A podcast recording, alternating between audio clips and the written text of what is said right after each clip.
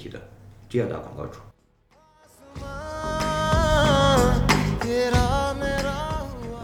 好的住宅也是这样的，好的住宅小区也是这样的。啊，外面停电之后，因为印度停电是非常普遍的事情啊，高频率发生的事情，尤其在雨季的时候。那么，好的写字楼都是这样，就是外面一旦停电，立马能够切入它自身的供应供供电系统。嗯。所以每个人印度家里面他自己构成一个堡垒在里面去了，有钱人家里头，他有自己的水水，就是一般都会打井的。啊。啊，一般般都会打进，啊，有水电佣人啊，司机全部在那。啊，所以每个家庭都是个小的社会，它能够形成自己自己自主在里面去。嗯。啊，你看，其实印度封印度封闭这么时间这么久，除了穷人在诉苦，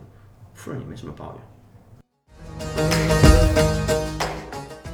这里是中间地带，我是这期的嘉宾胡建龙，知向网的创始人。我是海博。这次呢，我们的嘉宾是来自智向网的创始人胡建龙。智向网呢是二零一七年底成立的，主要是做一些。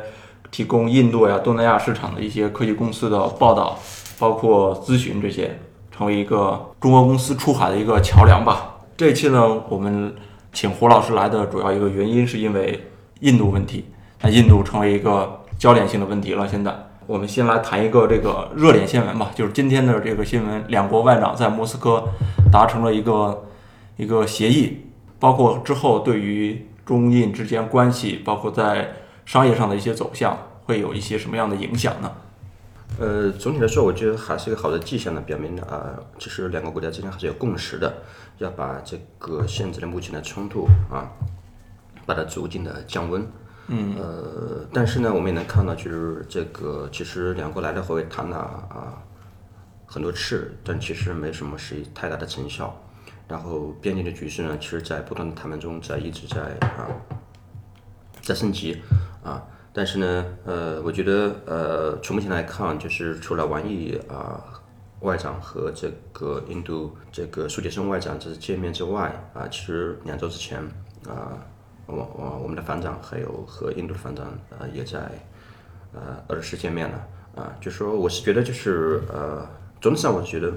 呃，走走向战争的可能性不是特别特别大，但是呢，要逐渐的把这个局势稳定下来，其实需要两国花相当长的这种啊，可以说时间呐，还是说投入更多的这种外交资源在里头去。小范围的摩擦还是会持续，或者是还是会存在的。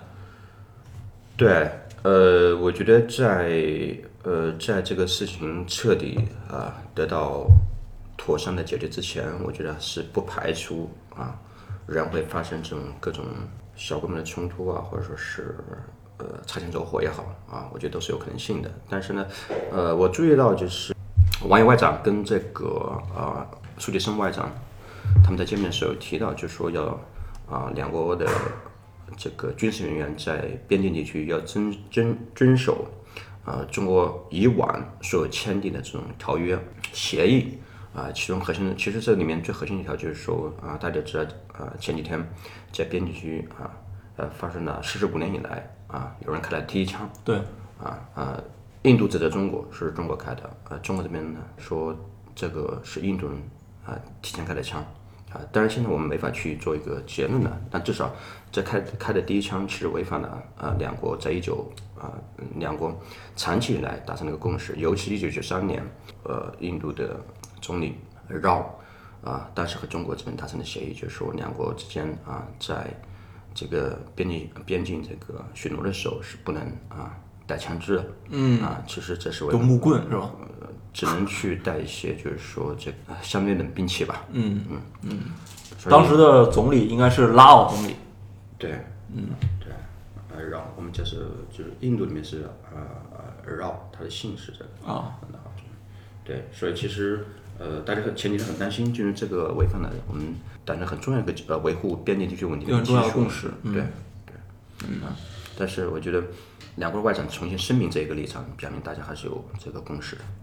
另一个也是一个新闻热点啊，咱们从这个政治话题转移到商业问题上。另一个就是中国的手机公司在印度也是刚刚遇到了一些麻烦，就是断供的麻烦，很多手机都出现没货了。那印度官方提供的这个信息是说，它的换了一套新的这个海关系统，需要一些什么自动清关的评估。所以这个跟呃手机市场断供它是有直接关系的，还是说只是一个表面上的理由？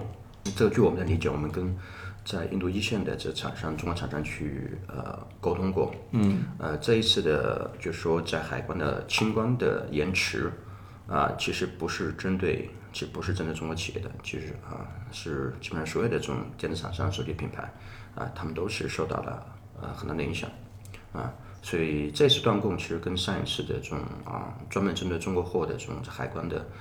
呃，在在啊陌陌海关、在代理海关来刁难中国企业啊，性质还是完全不一样的。呃，但是呢，在清关这最近的这种清关事件上是啊一视同仁的，但是呢，其实对各个企业造成的影响程度是不一样，因为其实说实话，现在其实中国企业在中国手机品牌在印度是处于一个弱势的地位。啊，他们经得起折腾的这个空间比其他企业要小，因为印度已经在整个的手机产业政策上面。啊，采取了完全倾向于日本、韩国、美国啊这些，甚至台湾这些厂商，他们对中国企业其实采取一个脱钩的一个姿势啊。但呢，其实中国企业在里面投资也特别大，所以经历了经历了这几波的折腾，其实他们都是我觉得都是呃蛮辛苦的。然后又出现最新的情况，我觉得对他们来说，本来是因为销售现在已经是还是蛮不错的，往下面再走，又出现这个事情的话，其实我觉得还是挺受打击的。嗯嗯销售方面还是比较好，但是制造方面似乎是产生了就是融入不到供他们的。呃，不是融入不到，就是，呃，因为现在其实中国企业大部分的这个手机品牌都在印度组装的，它整个生产生产这个流程是一个很严严格的周期的。然后现在你的海关延迟之后，就把它整个生产流程周期和打断了，嗯，扰乱之后导致说现在你的在在你的终端的这个零售店里头，现在就呃这个库存就严重不够了，因为像呃以前的海关清关一般是一个两到三天时间，现在已经多出来大概一个至少一周多的时间，现在是八到十天的时间。嗯，对，所以就增加了这么长时间。那其实像呃中国的印呃厂商，您刚刚也提到，其实他们都是在印度是一种最低级的那个工厂，就是把零部件都运来，然后组装完成的这么一个过程。那像其他的那些手机公司，他们在印度的制造工厂是一种什么样的类型呢？也是类似吗？还是说他们是把把更多的仪器拿到印度来去生产？我觉得也不能说是呃最低级的工厂，其实中国企业在整个的印度呃制造业提升的水呃提升的过程中，其实扮演非常重要的角色。呃，前段时间看了一篇那个印度这个首相还是写的文章，我觉得还是写的非常公道的。就是相比呃印度本土的这些品牌，比如 Lava 啊，呃呃那是甚至是基友他们这些品牌，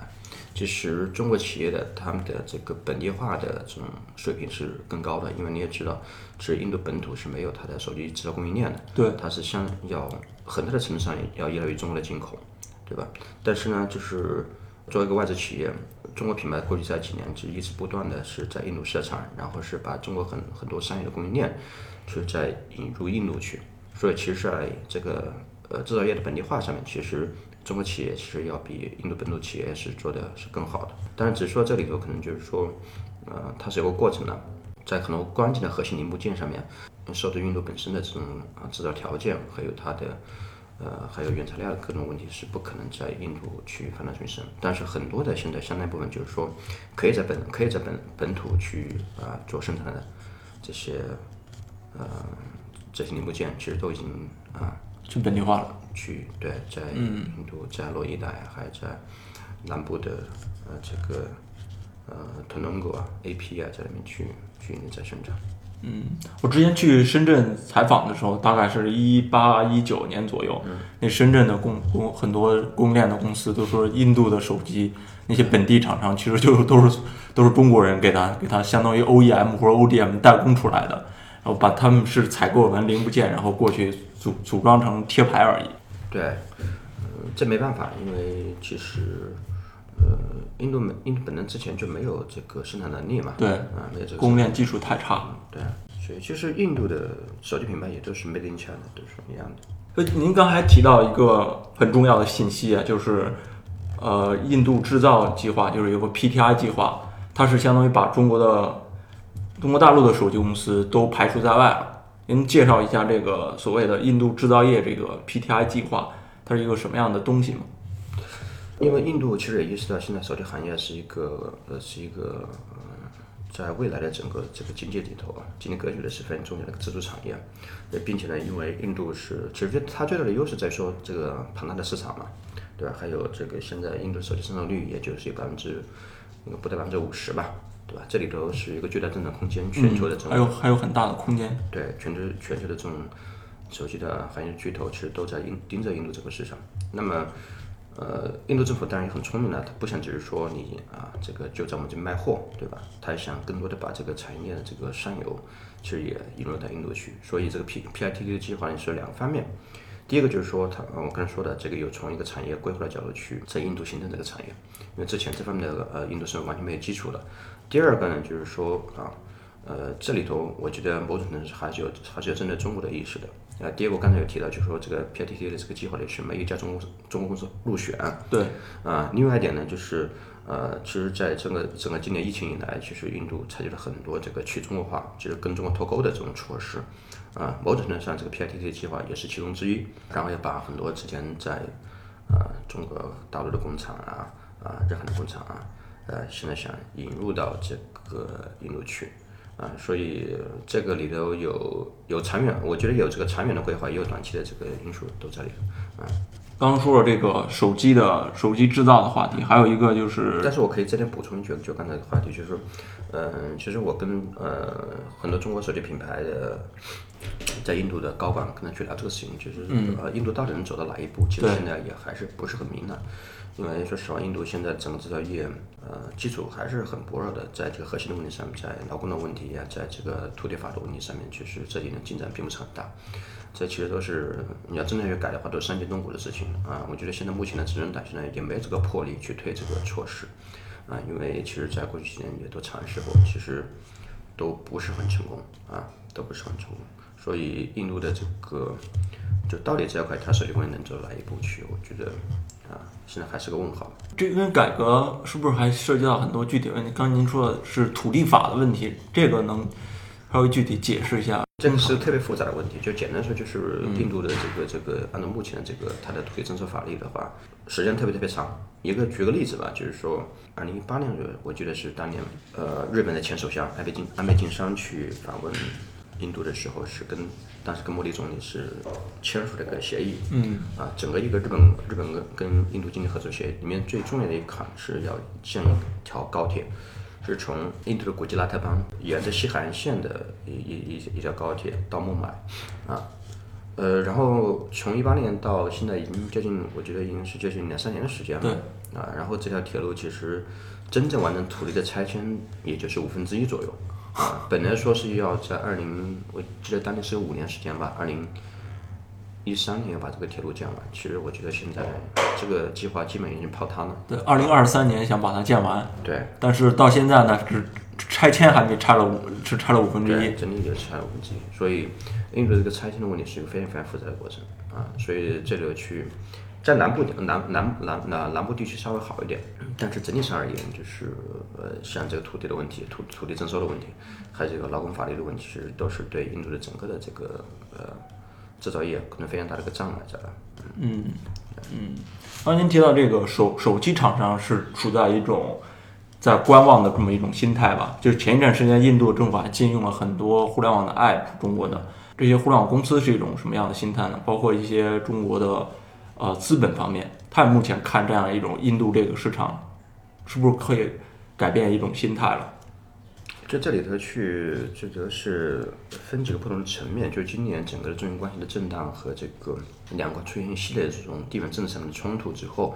对呃印度企呃对中国企业在印度的这个经营，我觉得是对不同的企业是有啊非常非常不一样的影响的。第一个就是你刚才也提到，就是在资本层面，资本层面其实在过去几年，其实中国资本对印度是非常非常青睐的，我们在里面投了投了这个巨量的资金在这里去。大概能有多少？去年的统计的数据应该是超过二零一九年的事情，超过一百亿人民币吧。嗯。啊，我我具体数据我忘了，我们当时还做过统计在这个去。那二零一九年其实是最高的一年。呃，其实对呃，其实对资本这个影响，我觉得也也还是蛮大的，就是因为呃，昨天其实出了一个新闻呢，就是呃，印度这印度这边其实呃，出呃改变了他们的对上市公司监管政策。国内的很多他们是因为以前你你嗯嗯，你如果你去看一下这个印度的新闻报道的话，就是你发现印度的这个互联网公司其实在国外上市的很少啊，这受制于他们国内各种各种这种监管政策。对，然后呢，昨天他们是改变了这个整个的监管体系，然后是呃导致就是说印度的公司可以是比以前非常这个这个手续上面啊。是容易的多的去到美股啊，到甚至到到港股啊去去上市，嗯，这这他们是个巨大的利好，对吧？这个红利其实已经释放出来了。那么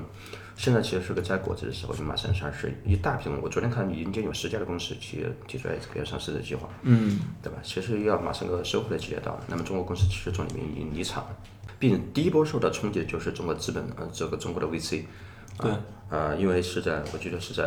呃今年四月份的时候，当时就是因为在疫情这个出现这个人数在爆发的时候，印度印度印度政府这边出了一个啊，针对中国的 FDI 的政策，就说这个只要是中国人啊，或者是只要是来自中国的中国的企业，或者是中国人设立企业，那么它的这个在印度这边从之前的这种自动自动审批路径，要转回到政府审批路径。所谓的自动审审批路径，就是说你去啊。你去设立公司，事后事后监督就行了。基本上就是事后监督，其实是，啊，不需要太多的去跟政府打交道的，一般就这么通过了。但是政府审批路径的话，也专门针对你，就是要去啊，在你设公之前，你要提交材料到这里政府行政部门去去做审核。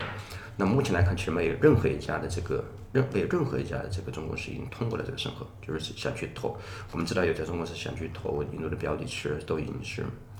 呃，到目前为止已经嗯。上次跟他们聊，应该是呃，差不多两个月之前，啊，整个程序本来说三四个月，到现在也没有成功的。对，那么第二个层面就是刚才说的互联网企业，互联网企业的大概我们是六月份，对吧？第一波开始进我们这个 app，对啊，最近的呃上周啊又进了是一百一百一百二十二一百二十几个一百二十几个案对吧？那么这里头去其实也没办法，因为呃我前天还在跟印度的这个现在公正的专家去聊。因为现在目前两边的这种啊紧张状态，就是在边境这个火药火药味还这么浓的时候，其实中国公司其实很难去做什么这个游说呀，或者去做其他的工作啊。因为现在所有的印度的政策部门就是对中国人是敬而远之，所以呢，中国公司其实现在也都是采取一个比较这个怎么说呢，低调的姿态，嗯。啊叫。我觉得是安静要度过现在特殊的时期吧，嗯，但是有很多公司也是在做一些准备，就是说，啊，大家意识到把这个保压到印度是是啊有巨大的这种不确定性，不确定性，啊，所以现在他们都是要啊重新的调整他们这个整个的这个出海的策略，嗯，第三点就是说我们刚才说的，就是除了资本还有互联网公司外，第三点就是对我们的制造业企业，制造企业尤其以这个。那 vivo、oppo 还有像小米手机啊，手机手手机这个品牌企业，他们这来呃，其实这个对他们来说是影响也是非常非常大的。这里头影响最大的，我觉得可能是这块这块的企业，因为互联网企业其实它是一个轻资产的行业，他们的核心资产其实很多就是人员工资啊，对他们的运营人员，嗯，运营的这种成本。但是对生产企业来说，它的成本是在这个中资中资厂的这个厂房啊、机机设备，就是很难去搬走了。那，并且这个成本都很高，像 vivo、oppo，我觉得至少他们在过去几年在印度投入应该是好几百亿的，嗯，对吧？那么现在印度完全采取一个跟中国脱钩的姿态，其实把他们中夹在中间是很难受。对，最核心是这个市场你要不要做，对吧？你肯定要去做，但你怎么去做？因为你已经实际上印度政府的策略是把它和把中国企业和其他的，比如三星啊，还有这个苹果。已经放在一个不平等的姿态去对待了，对对吧？呃，在税收啊各方面，其实都是都是这个这个有利于其他的有其他国家的企业的啊。这样的话，其实呃对呃 vivo、oppo 来说，就是陷入个两难的境地。因为这个市场依然很重要，因为投入这么多钱啊，你没法去放弃它。当然，你你你要继续硬着头皮去做，你要可能问你，你是不是继续在这里增加投入？嗯，你是不是要继续的把很多的产业链转移到印度这边来？是你转移到这边来呢，就是。嗯，可能生产上面会有这生产成本可能会有会有降低，但是呢，你面临的这种就是呃，因为你的投入投入会更大嘛，其实你掌握在印度政府手上的这个这个这个把柄啊，如果说的严重点是把柄的话，就是也是这会其实不确定性会越大，导致你的风险也会更大，这个安全对，所以他们是加重是很难受。那刚我们提说了很多中国这边的。的一些认识，跟字节跳动这样的公司，可能好几十亿美金的市场就没完全没有了。那另外一个层面是，那印度本土的这些创业者拿了中国资本钱的、中国 VC 钱的这些人，他们是什么心态呢？他们也是印度的一部分嘛。呃，某种程度上面，就是我跟印度的媒体打交道，因为媒体是塑造整个的这种舆论，呃，舆论的民族的情绪啊，是啊，然后在这点上，我就觉得，其实，在相比这种啊西方的这种主流媒体啊，就是我觉得印度媒体在这方面是做的，呃呃，作为一个前媒体人啊，现在要依然在做这跟内容相关的工作，我觉得，呃，印度媒体这方面是表现非是非常非常糟糕的，就是呃几个方面吧，第一个是。很多在设计对华的报道上面是专业性是非常非常差的，呃，以昨天为例，就是说，呃，India Today 就是非常知名的一个严肃刊物了，就是是以时事呃主要报道时事为主的，啊，然后这就是印度的环球时报，呃，我我不好直接这么说啊，但是呃，在某一方面他们其实做的，我觉得还是比环球时报要要专业的，嗯，但是某一方面我觉得其实就是，呃，甚至不如环球时报。然后就是一一条很很让我无语的新闻，就是说因为中国的这个边境地区有很多中国的牦牛过去到印度印度去了，很多印度对报道说这个牦牛是不是有可能是中国派过去的间谍，呃，身上装了什么的东西？我觉得这个就有点，对吧？这个就有点，太很福克斯啊，很不入流了嘛，很不入流了。然后，所以其实它能反映一个反映一个印度媒体的，就是或者说印度整个的国家的。对，或者主流精英吧，我觉得是对对华的一个态度，就是对华的不信任和疑虑，甚至说啊，这背后其实有焦虑和恐惧啊，我想的是，对吧？这是是在支配整个的舆论的，呃，支配整个的舆论场，还有就是说，甚至主流的主流的这种精英，嗯，那么呃，我们说的其实这个呃，startup 就是这些创业者，其实也是处在一个大的环境里头去，啊，呃，整个来说，我觉得就是呃。前几年其实因为中两中两国之间这种呃创业者之间沟通变了很多嘛，然后拿到很多中国的钱，他们对中国的认识还是挺不一样的。呃，就是呃，他们觉得中国其实是在这方面，其实在某一方面，其实在有些创业啊，在这个我们的商业化的这种手段啊，还有各方面，其实还有规模规模这个体量啊，其实甚至就要比美国走的走的还还远，所以他们是很愿意来跟到中国这边来啊。呃，也愿意和中国的这个呃资方还有创业者来沟通啊，呃，那么现在其实呃，我觉得表面上面其实因为呃有些投资公司，比如拿到中国钱的公司，像啊这个蚂蚁金服去投的这个呃 Paytm 呃 v i t 嘛，还有 Inmobi 的这种创始人啊 Navin，呃还有一些 Ghana 的这种拿到腾讯的这种钱的这些的创业者，呃在第一时间都是说要啊。表明姿态就是啊，强烈支持印度对啊，印度政府对中国 App 采取这种封禁的措施。嗯，对我昨天还看看志向发的新闻说，同意这个阿里把它把这个股份回购什么之类的。对，所以我不清楚，就到底他是呃这种姿态还是这种姿态，还真的说是个真实想法。我觉得这里头我们现在很难去判断啊。所以至少在至少在一个在一个公开的场合，其实。啊，其实印度的企业家是，啊，印度企业是跟政府是保持这个非常非常一致的走向啊，一致的步伐，啊，但私底下面我觉得还是有一些不同的意见，因为这些创业者其实他们是我怎么说呢，都是拿到好几亿的这个投资的，这是，对吧？但是对一些比如说中小的中小创业公司来说，其实拿中国人钱、拿美国人钱、拿日本人钱，就差异是不大，啊，那么现在这种舆论造成氛围来说，其实对他们就很难受，其实拿中国人钱好像对是意味着你对自己国家的背背叛。啊，对吧？其实这种把把地缘政治和这个经济来挂钩是一种，我觉得是非常非常不成熟的做法，对吧？但是现在在印度已经成为一种主流了，嗯，所以我觉得是分两个方面嘛。第一个啊，从表面上能看到，呃，印度创业者啊，至少在啊舆论上面都是啊要拥护印度政府的这个姿态，觉得这个啊有些做得好，然后这个把中国公司赶出去啊，印度的整个自身的这个。这个呃创业生态，还有整个的这个这个创业环境啊，因为这个外部竞争的减少，会得到优化。但是这个这个说法是有很呃很值得去呃去探讨的。对，这是表面上他们是这种值得。但另一点，我是觉得，呃也也跟一些这个比较务实的创业者去聊，他们觉得其实其实这都是这都是在某种层面是在表演了啊，完成这表演，因为这些人其实都是从中国获益者，很多是拿中国人钱的。是，嗯嗯，其实其实就跟之前中国电影似的，那个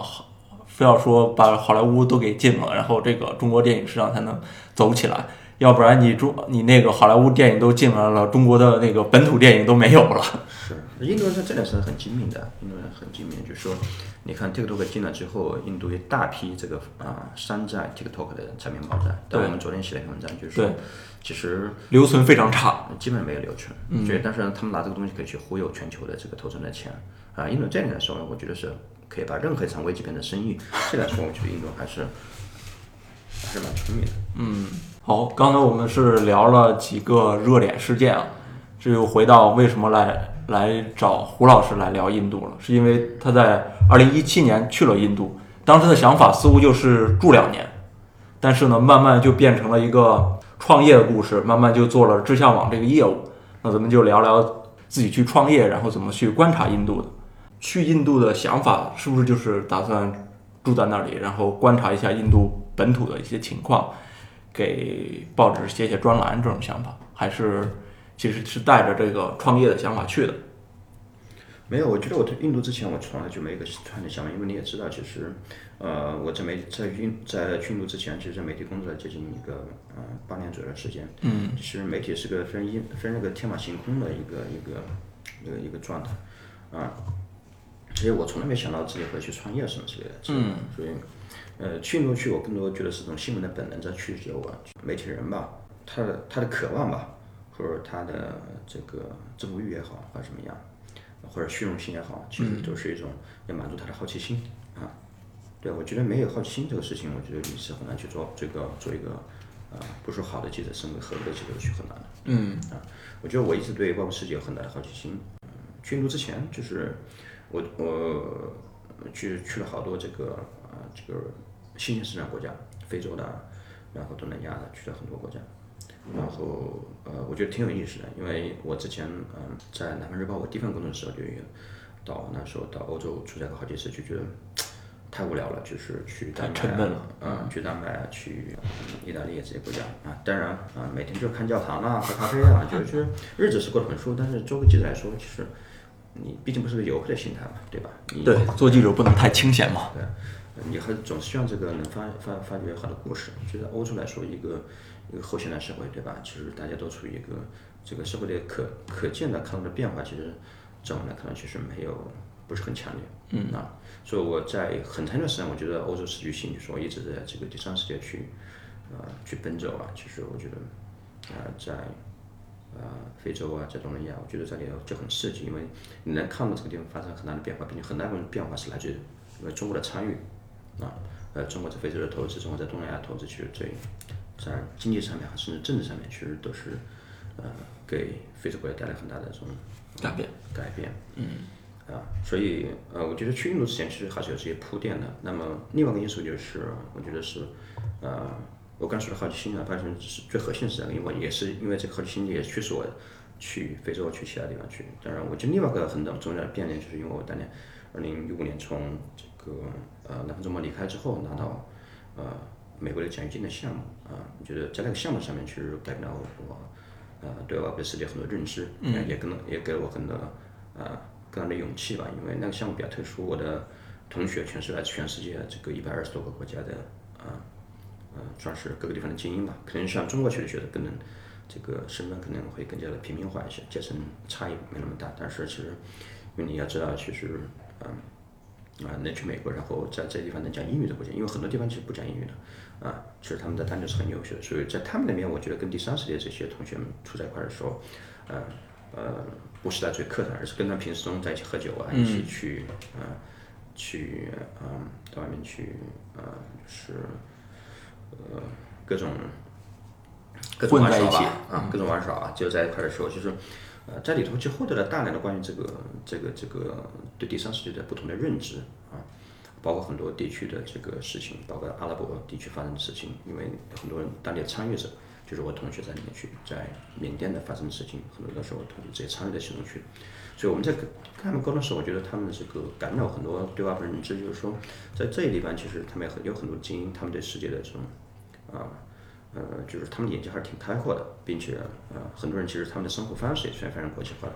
比如说我之前的文章里面有提到，就说像我啊玻利维亚的同学，啊玻利维亚大家一想这个地这个国家在哪，其实都搞不太清楚。嗯。啊，我的同学其实他的呃他这个也大龄女青年，当然呃每个国家都是有这个规制，都对对人都有影响力、有压力的了。但呢，呃，在他这里面，我觉得活得还挺精彩的，就是说。他之前我们一起去聊的时候，他跟我就跟我们聊到他在越南工作的时候去过南宁啊，就南宁有些什么好吃的东西。他，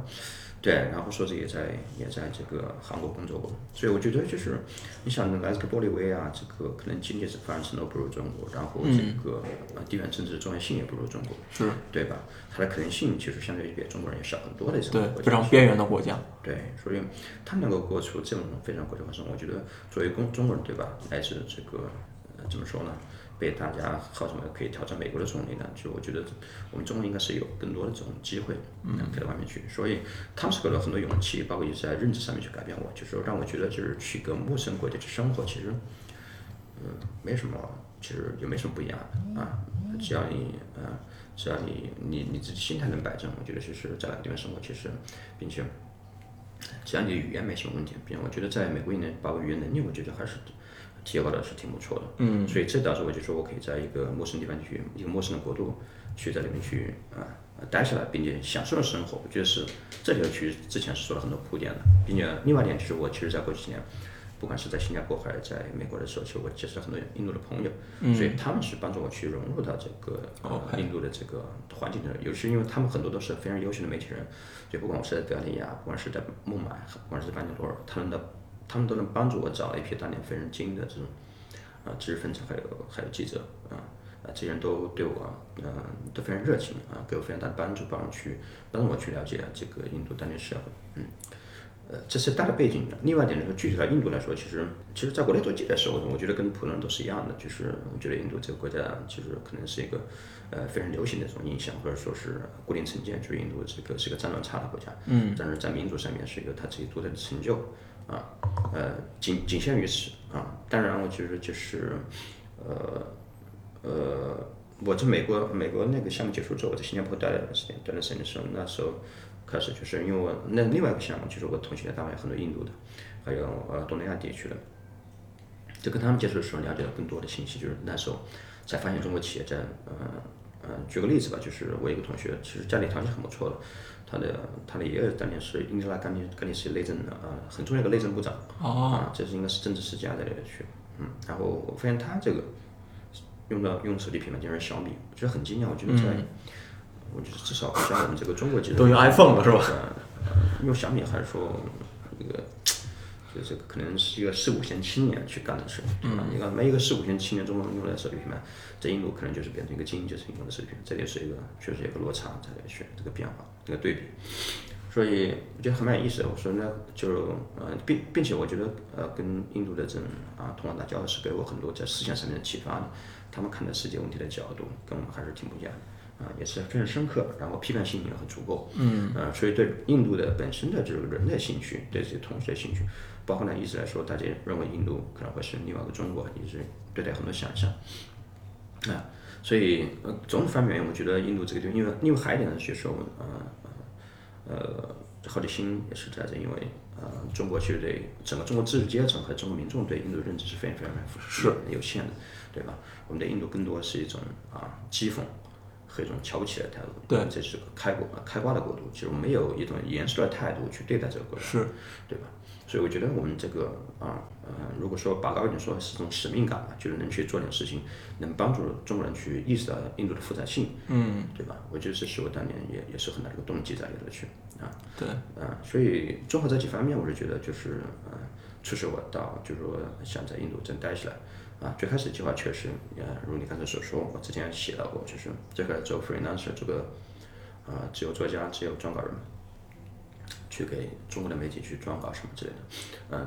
最开始几个月在班加罗尔的时候，就有内心还是很焦虑的，因为三十多岁了，你好像你突然一个变成一个无业者，然后天在印印度游荡，你下步怎么去走，其实也面临很多的不确定性，嗯，所以有段时间我觉得就是因为呢住在 Airbnb 里头啊，然后我来省钱，呃，说经常是住在屋顶，也也是价格的原因吧，有时候就是啊。那现在想起来就是那时候还是挺苦中作乐的，因为班尼路的风景确实非常好，在屋顶能看到很不一样的这个人家看不到的景色。嗯。啊，呃，我就发现就挺有意思，觉得自己这个决定是还是蛮蛮正确的，因为因为我去那个时候正好赶上中国企业大规模进入印度的这个。窗口期，嗯啊，然后同时呢，印度的创业圈对中国的兴趣非常大，呃，两边，但是两边的这种就是兴趣缺口是很大的，所以我在里面可以扮演一个角色，嗯啊，并且因为我自身的语言能力，包括之前做记者的这种积淀，对吧？啊，所以我觉得跟啊印度的这种华人圈，班尼罗华人圈啊，因为那个时候整个创业有不少的这个跟我年纪差不多的，比我小一点这种也是到另外去创业去，迅迅速的找了一帮这个志同道合的兄弟们在他们在那边创业。啊，所以他们给我很多温暖，啊，给我很多支持，啊，互相支持，互相鼓励，这样打气。当然，你现在的份都做的是挺不错的。还有另一部分就是，我是觉得，因为相比啊，大部分中国人就是，啊，我过去几年就是我在中我对中国的认识，我对中国的这种啊圈子，还有呃本身的语言能力吧，就是呃他们都觉得这个呃我跟他们去来的时候，他们觉得这个中国人挺有意思的，愿意去跟我保持一个啊很好的这种呃关系在的。嗯。他们有时候去。想说去要看一个中国对标的公司，跟他们做的事情是一样的，他们经常会找到我，那么很多问题会给到很多帮助，这也迅速帮助我融入了印度当地的创业生态里面去，啊，这样情况就变成慢慢变成一个其实一个连接器的这种啊一个信息连接和人际资源关系连接。我越越往前面去走，发现其实，呃，你说这个信息不对称和人的连接资源不对称，这不不就是每天要去做的事情嘛，对吧？嗯，所以这是这个也是创业的这个背景。我们就二零一七年就是。这边待了大半年之后，就开始去开始做了知向网。对，嗯，初到印度的时候是怎么适应这个本地生活的？那对我来说，我觉得就我们之前也对呃，就跟你说的对印度有很多恐惧啊，喝水啊，啊，然后上厕所呀，对，各种方面我们对它的想象，但确实里面喝酒是有些困难了。啊，呃，对我来说，其实首先来说，我没有这种恐惧，因为我觉得，因为我去过非洲，去过这，去过很多其他国家去，我觉得在印度生活其实没，并没有那么糟糕，说实话，啊，至少我觉得我在印度居住环境，我觉得不比中国差。我住在一个独立的别墅里，并在富人区，当地的环境都非常好，这个，呃，这个这个，呃，参天大树就是晚上在我们小区里头去，感觉是在一个。啊，非常宜居的环境的。当然，你出去之后，可能印度景象就是你出了这个非常好的小区，出去之后外面就是车来车往啊，这个这个这个很典型的印度的这第三世界国家景象，就是从第一世界走到第三世界，可能就是隔一个路口就到了，嗯，对吧？这是印度的它的特质。嗯，但是你说外国人其实，呃，每天就是在面对城市，其实会带给你带来很多的想法啊。另外一点就是。所以我觉得物质上面我其实没有太多的这种对它很高的要求，但其实它也并没有那么糟糕。说，但是水电各方面就是这个印度的公设施的供应是有问题的。但是你你的饭店的期待啊，我觉得，并且我本身就是一个在啊湖北农村的出生的一个小孩儿，嗯，我我们那时候在八十年代的条件其实也是非常非常糟糕的。我觉得其实呃都是那么走过来的。对，其实也还好，就是这个不变你就接受它。对吧？就是我，并且我一向不太喜欢抱怨这件事情。我觉得，哎，刚刚提到的有有一个很有意思的事儿，就是印度的这个呃水电啊基础设施情况。因为我之前也是去印度采访过一次，有时候这里还会停停电的，出现各种停电的状况。他们的水电情况是一种什么什么状况呢？对，就是呃，整个来说，是印度整个社会其实大家对政府的对政府的这种信任程度非常非常差。因为政府在提供公共服务这方面，基本上是作为是非常非常有限的。嗯。那，那么这里头去出现很一个事情，当政府的某些职能没法去满足的时候，必然的话，在是相应的话，就是要么从个人去解决，要么从市场去解决，对吧？因为人需求始终是在这儿的，所以你判断一个印度人家里面是他家里条件怎么样，其实很重要有几点。第一个，家里面发电机，发电机是很重要的。啊，发电机，因为一台发电机好的发电机，这个大好几万块钱。嗯。毕竟它还需要柴油这些东西。嗯。对吧？啊，好的住宅也是这样的，好的住宅小区也是这样的。啊，外面停电之后，因为印度停电是非常普遍的事情啊，高频率发生的事情，尤其在雨季的时候。那么，好的写字楼都是这样，就是外面一旦停电，立马能够切入它自身的供应供供电系统。嗯。所以每一个人印度家里面，他自己构成一个堡垒在里面去了，有钱家里头，他有自己的水水，就是一般都会打井的。啊。啊，一般般都会打井。啊，有水电、佣人啊、司机全部在那。啊，所以每个家庭都是个小的社会，它能够形成自己自给自足这样的感觉。嗯。啊，你看，其实印度封印度封闭这么时间这么久，除了穷人在诉苦，富人也没什么抱怨，因为它本来就是印度的各种不确定性就是这样，并且他们也很好的适应了这种印度不确定性。嗯。啊，我觉得这个在印度群你要适应这一点。如果你是抱怨的话，我觉得这个你很难想很难去享受印度它这个真正的比较有意思的一面。嗯。我记得你之前还提到过一次，就是你你要用这个天然气的事儿，就是用天然气，私人的就就是另另外一个价格，但是它会很快。你要用公共的天然气，要用国家提供的，它就会特别特别慢。这就是跟我们当年八十年双轨制一样的嘛，对吧？嗯嗯，要你要你要便宜的话，你就享受不到优质的服务。嗯啊，你要你要优质的服务呢，那么你相应的话，你在你的你的你的付出成本要高。嗯，其实这个我是一个很简单的市场经济的道理。但这个落差就会让你感觉特别大，私人的服务跟公共的服务差距有点过大。对，所以这个就是印度本身特点嘛，对吧？其实它的呃精英阶层，尤其是这种非常这种权贵阶层，我觉得他们是享受的非常好的这种啊服务的啊。对，当然对于很多这个很多这个底层人来说，可能就巨大的负担。嗯。您还提到一个挺有意思的观察，就是去印度的这些中国的这些创业者，他们是提供了一种新兴的面貌嘛？他是一个全新的形象，他们似乎都英语都很好，都受过很好的教育，而且去印度这个市场、第三世界去去创业。那那么这些创业者现在在面临中印这种不确定的条件下，他们怎么印度国内再去发展自己的事业？呃，我觉得这里头其实这个这个问题其实相对来说，其实呃不是那么简单的。就是我们当然是写了一部分，就是说我们啊在去印度里面有很多非常关心的创业者，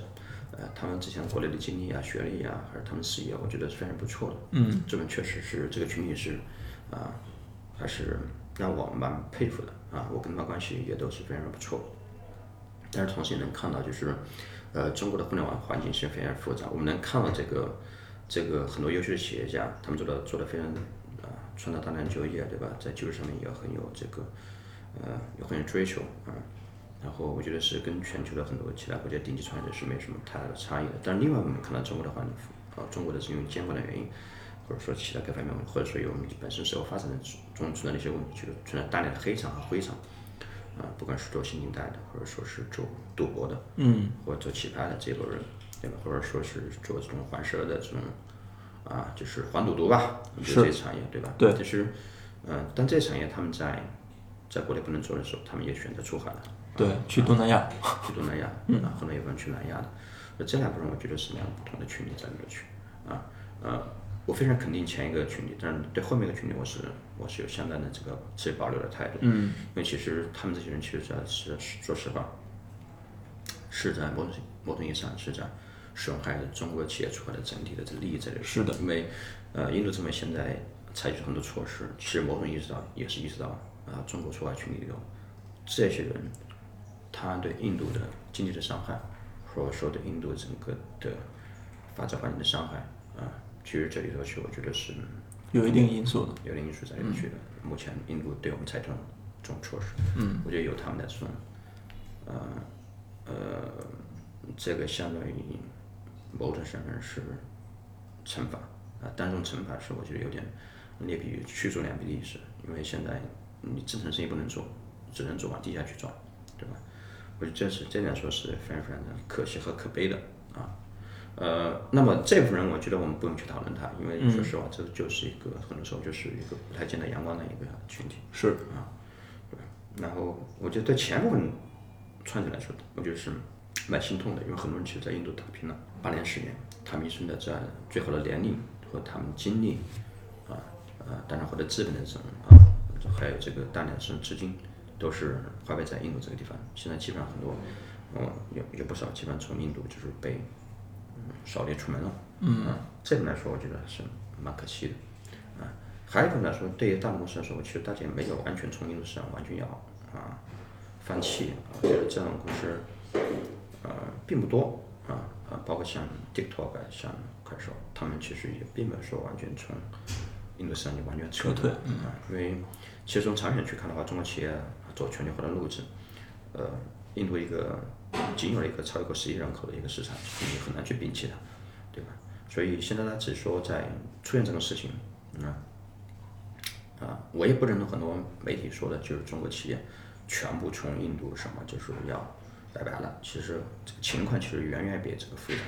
远远比这个复杂。因为说实话，这其实不是一个创业者去面对挑战的态度，创业面面面临这个挑战的态度，完了就是去解决问题，而不是说我现在要放弃这个事情。嗯。啊，对吧？呃，所以呢。呃，正常我觉得这个这个里面分这种情况，第一个就是说，因为啊地震的风险凸显出来之后，像啊之前在印度做投资比较激进的，像腾讯啊、阿里，现在都是在冷静下来，想观察这个市场，意识到这个地方真正的风险啊，可能要控制这个风险。第二个就是像 TikTok，像像自己啊，像呃其他一些公司啊，然后像啊汽车快创。大家都是在采取措施，在去在跟你们去勾兑啊，啊，也不是勾兑啊，这个正常的就说是沟通啊，还有游说啊，那他们也在做啊。还有一部分可能真的就是说，大家意识到就是看风险能力比较小的企业，啊，他们可能就要寻找新的出路。而这个情况是还是比较不是，就是说，一句话就是能总结出来，现在中国企业就拜拜，嗯，拜拜。我觉得，嗯，情况不是这样，嗯。中国中国人到那边去创业，跟所谓的印度的本土派之间相比的话，谁更玩得开一些？谁可能更有机会一些呢？就像像滴滴跟 Uber 这种战斗的话，在印度有没有类似的案例啊？比较少，比较少，比较少。嗯，因为呃，其实这里头，其实我觉得美国公司跟印度公司的竞争会更大一些。啊，呃，你比如像亚马逊跟他们的。最大的电商，Flipkart，嗯嗯，对吧？还有它的 WhatsApp 和本本土的这之前的 Hike 什么之类的竞争，对吧？中国的企业在那边去，你像 TikTok，还有像其他的，其实印度整个生态都没有起来，啊，呃，这个是我觉得更多。之前说实话，说实话，这个当然 TikTok 它本身有点特殊，它后来有个产品 Hello，就跟那个 Snapchat 是有点竞争的。整体上来说，我觉得中国的产品其实没有在印度本土市场其实没有。嗯没有像这种你刚才说滴滴和 Uber 这种，啊，血战，嗯，对，这种针尖对麦、针尖对麦芒的这种啊，常规竞争，我觉得在印度基本上没有看到。嗯，呃，整个印度创投圈对中国还是蛮欢迎的，因为很简单，因为他们之前都是高度依依赖美国的资本，那么其实中国进去之后，对吧？那中国人更多的是更多给提供资金，其实也并没有参与到具体的竞争里头去，所以。呃，他们之前我觉得对对这个中国资本态度还是蛮友好的。嗯。呃，另外一点来说就是，呃，还来说，我觉得这跟美国是挺不一样的，就是中国跟印度的这发展阶段其实更接近。虽然说这个呃我们的 GDP 是它的人均 GDP 是印度的五倍，呃，但是呢，相比就是印度跟美国的差距啊，社会发展阶段还有它的整个的社会分层来说，其实呃印度跟美国差异是太大。啊，所以这个可能商业模式，印度人觉得其实可以导致，可以更多的向中国人来学习。嗯嗯，对，因为有有很多印度创业者也都 copy 中国的这些呃创业模式嘛，包括什么游戏支付这些呃短视频、信息流等等嘛。不知道这几年里，就你观察哪些领域是比较？赚钱的领域可以是拿到一些收入。其实我们其实昨天有个朋友，其实他之前在富兰行业做了做了好几年，跟我在谈这个问题，就他一直谈这个盈利模式的创新。其实盈利模式现在你们看，其实搞这种也没有什么太多盈利创新，无非就是电商对吧？对。电商啊，游戏啊，对广告广告对吧？其实核心就三个途径，还有什么能想？嗯。想不起他的呀？这样可能打赏啊，打赏是最近可能嗯对新的新的冒出来对吧？所以没什么太多的创新，我觉得就是在就是在就至少在就是说盈利模式上面啊，所以那么你这么去看，其实，嗯，其实印度其实现在说真的啊，如果从这个盈利的角度去看的话，其实还是处在一个比较早期的阶段，就是说这个电商因为发展发展规模实际上还是非常有限的，渗透率很低。嗯。哎呀，我记得前几天是看了一个印度一个研究机构的报告，叫 Red Seer，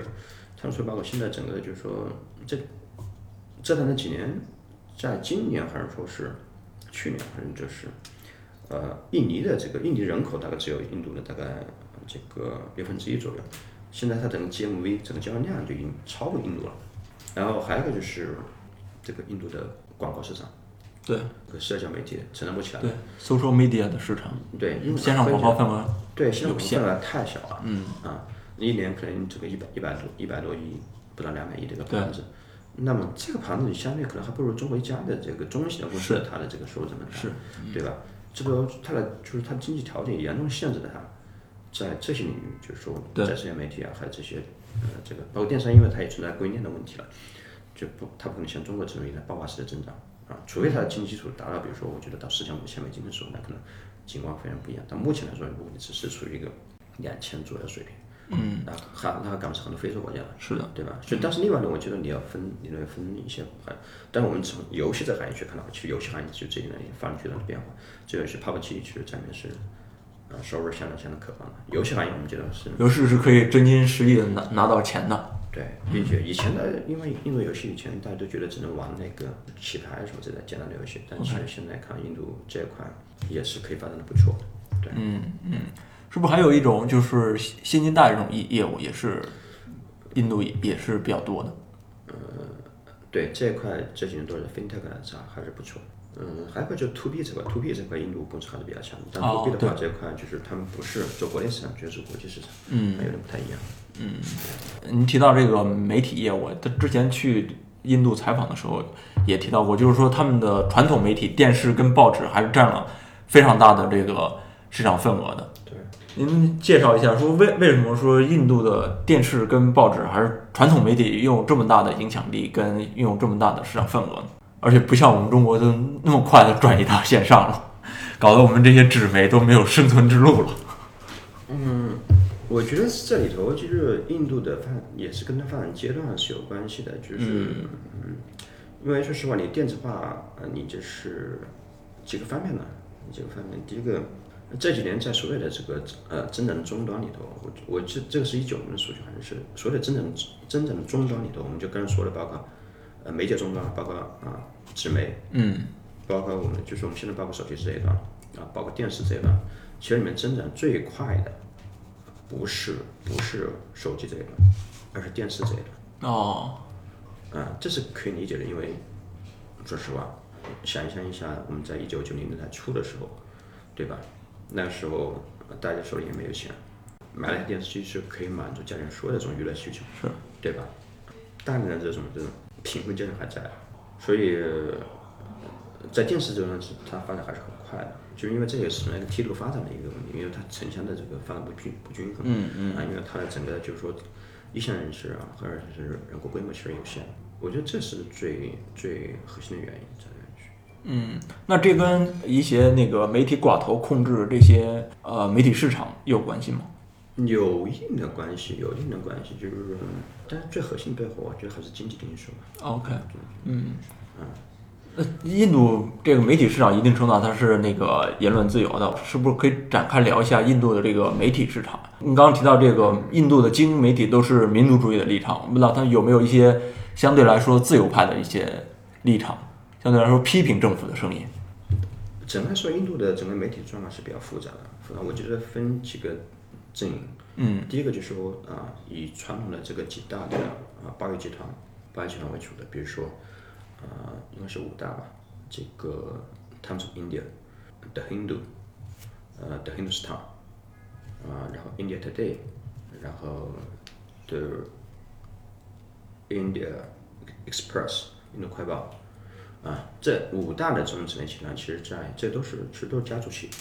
啊，其实都是家族企业。啊，也是寡头控制的嘛。呃，小寡头吧，嗯，小寡头。然后第二个是呃电视市场，呃电视市场其实也蛮复杂的，蛮复杂的，就是印度的整个的印度的整个呃电视这个呃就是牌照的放开，其实是在一九九，我记得是一九九一年，当年印度跟中国的情况是有点类似，那时候改革相当于印度的改革开放，改革元年嘛，那时候。对啊，九一年是印度的改，那印度的这改革元年，就是自由化的改革元年，就是呃之前印度只有一家电视台，国有电视台的。哦，嗯，只有国内电视台。所以后面很多的这个很多的这个地方，现在印度应该是有三百多家电视台啊，对，这是刚才说纸媒、电视啊，还有一个就是现在出现的新媒体，嗯，然后这里头去呢，又我觉得可以分几步，就一个我觉得，啊。在所有媒体，在这个不同的媒体形态里头，其实我觉得印度整体上的特点是很丰富，就是啊，这个很热闹，但是呢，受党派的影响，还有和这个受财团的影响，是控制力是非常非常啊强，这就是印度很明显的特点。嗯，我觉得印度某种意义上是一个权贵资本主义社会。权贵对整个的这这种财团对整个印度的政治影响力是非常非常大的。嗯。啊，现在越来越趋趋势可以看清楚，就是包括新氏家、新新氏家族，尤其今年他们全球这么多钱去砸他们去，看得很清楚。因为你整个社会结构其实影响会影响你媒体形态来的去。啊，媒体不能摆脱这个社会结构的独立的存在，对吧？啊，所以你看到其实我觉得，虽然说印度的整个的这个言论尺度比较大，但是我觉得。它受财团、受政治的影响也是非常非常大，因为你要活下去，你钱从哪来，对吧？对对，呃，然后并且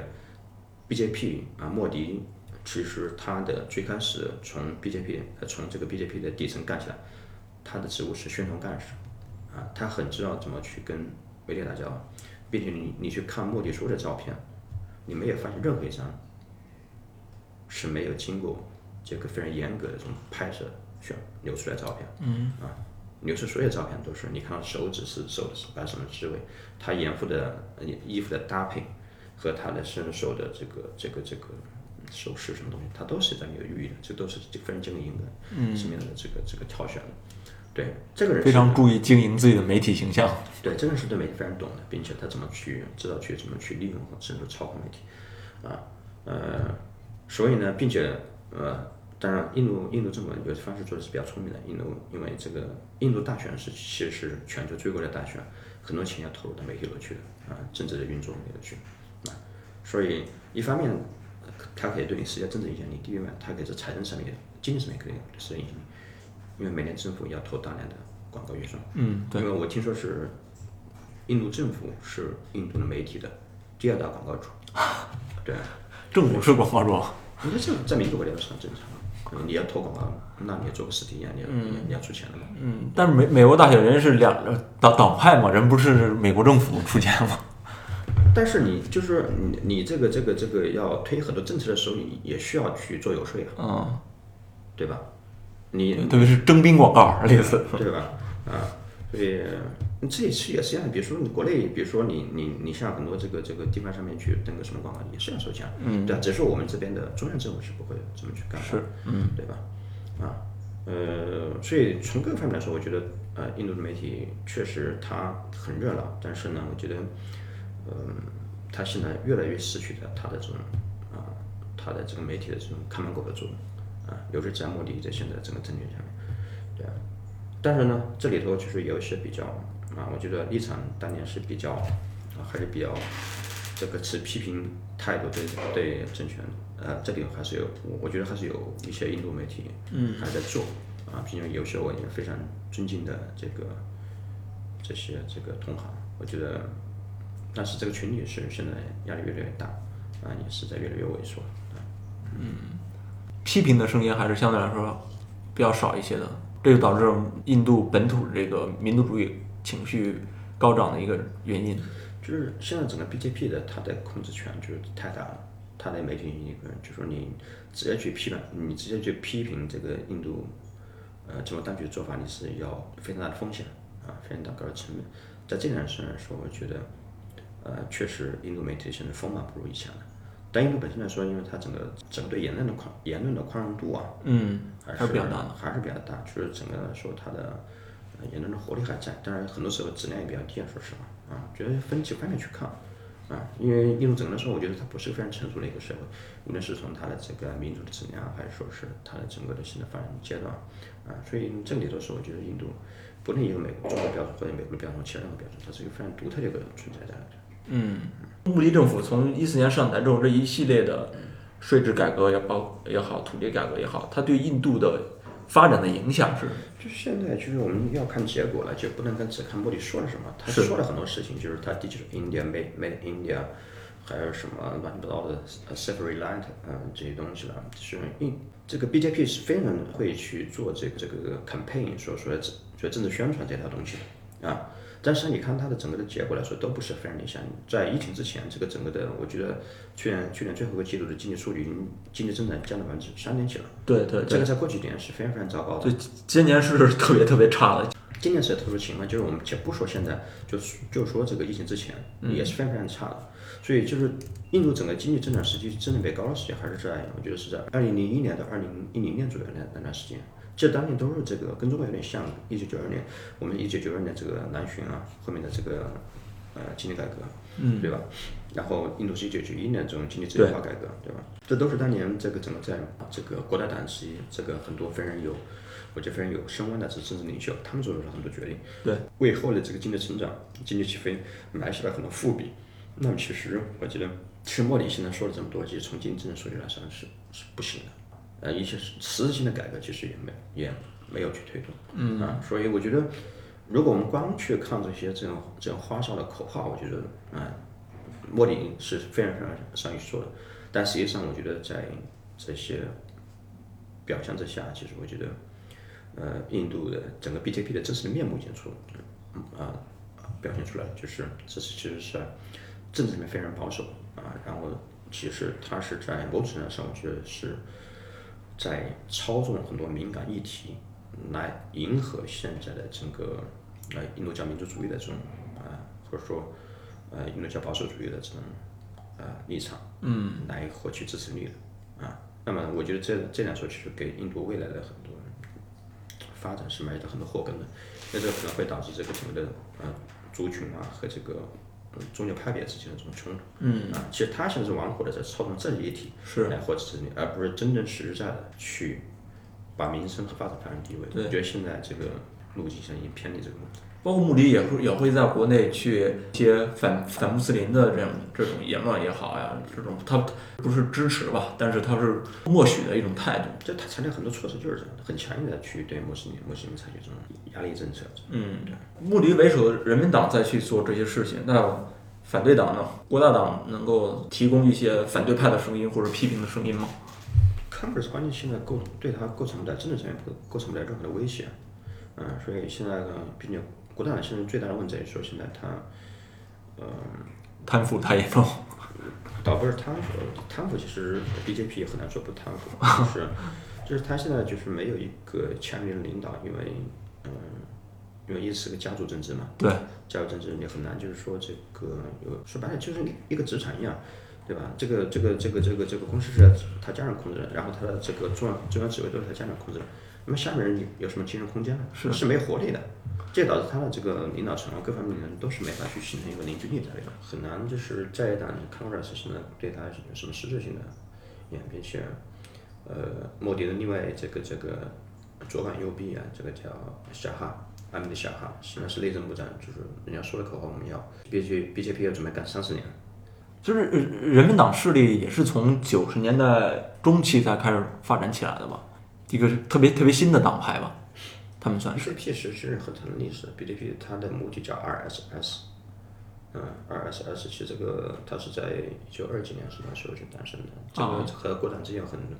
很很多历史渊源，包括就是说这个当年刺杀刺杀甘地的这个凶手，嗯，去当年说也是 RSS 成员，他就去啊，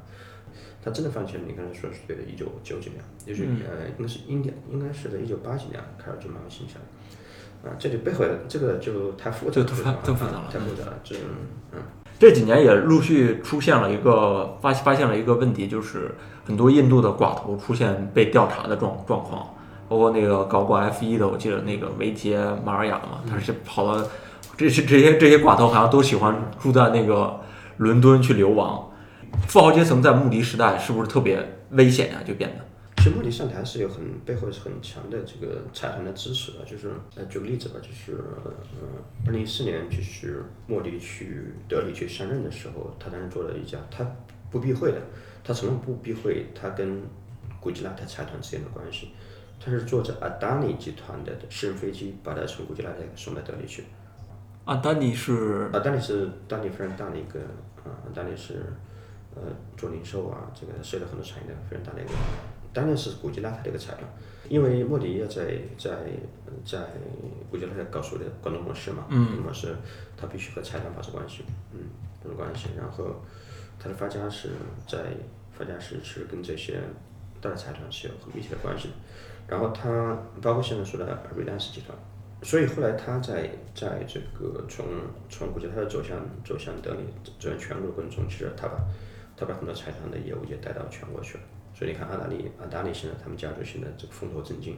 对吧？呃，所以呢，莫迪是这样的一个人，他性格是这样的，就是他他只重用啊，他当年在鼓励他一起战斗过的这些这帮这帮这帮啊，这个这个采访。呃，也不是采访，所有的就是所有的这个他的朋友圈都是基于当年他在古吉拉在跟他们亲密程度，因为他古吉拉经历了上上上下下经历了很多事情，啊，跟他走在一块儿，最后都很坚定他的支持，啊，啊，对，所以他跟这些财团是捆绑的非常非常紧的，啊，呃，那么对于其他的财团对说关系没那么近的，啊，或者说是倾向于。国大党的，那么他其实是会非常狠的去下手，去去去采取手段。嗯。啊，嗯，我们能看到，就是你刚才说的这个，嗯，这个当年 UB 的，就是你说的那个 F F One 的那个人，对，其实当年是他。维杰马尔雅。对。嗯，然后我们能看到大量的这个在 BJ，就是在模拟这个智能事情，大量的这个公司被受到查处，这些都是因为我觉得或者说都是因为政治上的原因。跟 B J B J P 的关系处理的是有问题。嗯。嗯。那这个来说，其实 Reliance 这点来说，Reliance 集团是做的很好的。啊，但是其实他们之前，嗯，很多时候在一九八几年的时候，他们家族是跟这个 Congress 是走得很近的。啊，这个印度政治风向不断变化，他们这个两边下注其实做的是很。财阀政治里面需要那个站好队、选好人是吗？那肯定嘛。印度这些大的集团，他们对于消费互联网的热情怎么样？投资的热情？那肯定大家是有危机感的，因为你有认识他在做的做的这个很多事情，你能清楚的看得出来嘛？嗯，他是很这个人是很佩服马云的，嗯，啊，佩服马云，就是他觉得马云完全从这个白手起家做到现在中国首富的位置，他是很很很尊敬的，嗯，啊。然后他让，但是他从马云的背后身上也看到了这个危机感，因为之前中国的在移动互联网兴起之前，其实中国的大部分这个财富，对吧，都掌握在这个传统的行业里头，对，对吧？他其实的生活其实是完全从传统的行业里头，嗯，承担起来的。他是一种看到这个大的趋势下来，他是危机感的。所以这为什么他在？二零一六年开始布局机油这个事情，后来我觉得是下了一一盘很大的棋。到目前来看，这个，呃，棋子都已经布好了，给他下步怎么去做？对，那他是还是有，一方面我觉得就是，呃，我不欣赏这个人啊，但是印度有印度有很多很值得尊敬的企业家，他不在其中。然后，但是这个人确实有他自己很独特的地方。电线这种行业在印度都是几个寡头控制的。印度之前也是有国有的，但是做的太差，做的太差之后，基本上没什么太大生存空间。后来这个牌照翻开之后，这里产生很大的丑闻，因为要拿电信牌照嘛。是。嗯，所以他们家族是拿了两块，一个一个 Relance，一个是基友，后面后面还有当地的这个 IDEO 和那个嗯 Altel，还有外资企业沃达丰。因为现在过了这么多年，打了价格战之后，打完之后，现在就只有，只有还能在这个市场里还能活下去，其他都是在奄奄一息了。某种意义上跟中国有点像，就是它国有经济国有经济比例在嗯整个的经济体里面还依然是很大，可能占到超过一半。嗯。啊，对吧？那私有企业现在嗯，经过一九九一年发展，其实也是嗯到了。呃，就是从富富豪数量来看，也还是不错。对，但是呢，印度也存在改革不彻底的情况，啊，对，所以，嗯，但有些行业是没法去，没法去，不是说私有和这个公有之间的一个竞争，比如说铁路，对吧？铁路这个东西你就是，就是做的很差，你没法去，没什么其他选择，对，因为这个铁路它本身的这种性质，对吧？全世界做铁路做私有的很少，是，嗯嗯，印度其实真的挺像的，就是九九九零年之前，他们可能都是学这个苏联的那种国有体制，是吧？九九零之后，九九一之后才开始就是进行所谓的资本主义改革，进入到市场化的改革。对，我们叫经济自由化吧，经济自由化改革，对。所以在我觉得这个政治体制上面，中国和印度差得很远，但是在呃在经济体制，在经济形态上面去经济形态，中国还是有很多相似的地方的。比如他们当年搞五年计划，他们搞了好多年五年计划，嗯，两个中国是很像，对，嗯对。学苏联学的比较多。呃，但是他们这个整个印度那边搞得比较温和，不像中国这边。中国当年搞的公公私合营的，然后把这些后面私有企业收归国有啊这些啊，印度曾经发生过很短段时间，但印度整个来说，印度还是有自己独特的哲学体系啊，就是他们学的觉得苏联东西可以学，但也不要照搬啊，我们可能是做的更这个更彻底。对，很极端的就是。嗯那现在这个情况会对志向有一些什么样的改变或者是影响呢？其实中印之间的这种对于我来，对我来说，我我们本来当时在印度的初心说说什么印度起家，但是我们并没有说只是局限在走印度，我们还是有整个中国出发企业，就中国企业出往哪个地方在走，我们一定要跟着他们脚脚步去走，对吧？这样呢，我们才可能这个大树底下好乘凉，或者说我们才能跟这个生态一起成长，是对吧？所以其实，在没有印印度出现这个事情之前，我们去年已经在商量，我们在印印度尼西亚、雅加达去去开设自己办公室，这都已经是计划好的事情，对吧？啊，所以当然我们本身体量还比较小，也能看到人没那么多，所以所以其实做什么决策还是相对是比较容易一些。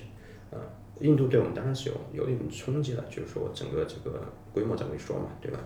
啊，当然，嗯，我觉得今年的情况来说，其实对我们也有很多利好的地方，因为大家意识到，就是你看。呃，如果没有印度这个事情，没有这个结果这个事情，大家大家意识不到中国企业出海其实现在已经做到这个规模，对。对。吧？对。对，啊，所以这对。我们变上也是好事，大家意识到这个事情其实这是一个庞大的市场了。对。啊，啊，这个还是原来中国人在海外已经做到做到这个地步了，原来这还是个这么大的生意，对。吧？啊，所以我觉得这里是有利有弊的一面啊，嗯嗯，对企业来说我们也是这样，就是我们我们觉得印度我们不会去放弃，因为这个这个这个，因为中国企业也不会做一下子放弃这个市场，对吧？肯定并且这个就是从一个抛抛开我们的本身业务角度去说，我觉得印度本身也非常值得我们去关注嘛。是的啊，中国中国中国这个民众的注意力一直也不管怎么样会然后会放到印度身上去。对对，啊，所以我觉得这个整体上来说，我觉得影响不是特别特别大。嗯，我看是有四川大学是有这个南亚研究所的，然后清华这些好像是到了“一带一路”这个这个政策之后，才有了这个南亚研究。这个其实当年研究还真挺少的。这个因为当年这些研究所的建立是跟当时的地缘政治也是很大的关系的，因为啊，四川的地方跟跟这个印度比较接近，对，啊，跟比较接近，嗯，然后那边可能当年赋予这个成都军区啊，对